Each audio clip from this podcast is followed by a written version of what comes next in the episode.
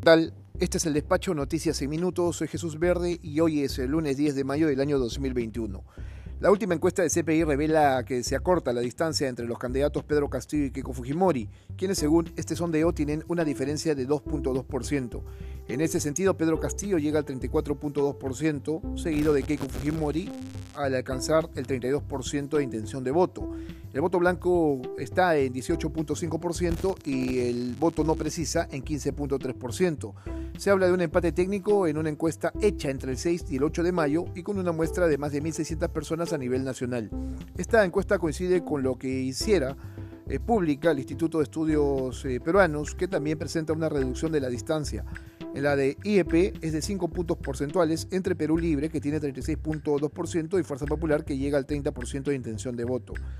En otros temas, este fin de semana ambos candidatos decidieron rechazar las declaraciones de odio del empresario Rafael López Aliaga, quien deseó la muerte al comunismo y al candidato Pedro Castillo. Lo mismo hicieron representantes de la Iglesia y de diferentes sectores al indicar que mensajes como este solo contribuyen a la división del país. Esta semana, ya en otros temas, los partidos políticos que disputan la segunda vuelta electoral deben definir si participan en los debates convocados por el Jurado Nacional de Elecciones, que serían dos y no cuatro como se planteó desde el inicio. Esto debido a la negativa de Perú Libre y el corto tiempo para la organización de los eventos.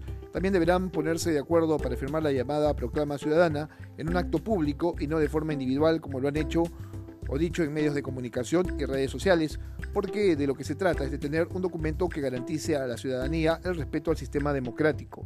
Desde hoy, Lima y el Callao pasan a un nivel alto de contagio, con lo cual se levantan algunas restricciones, como la inmovilización de los domingos y se incrementa el aforo en 50% en mercados, supermercados, 40% en restaurantes y otros. Finalmente, continúa la vacunación de adultos mayores de 70 años y mañana se inicia la vacunación de personas con síndrome de Down y problemas relacionados con el cáncer. Este es el despacho, Noticias en Minutos.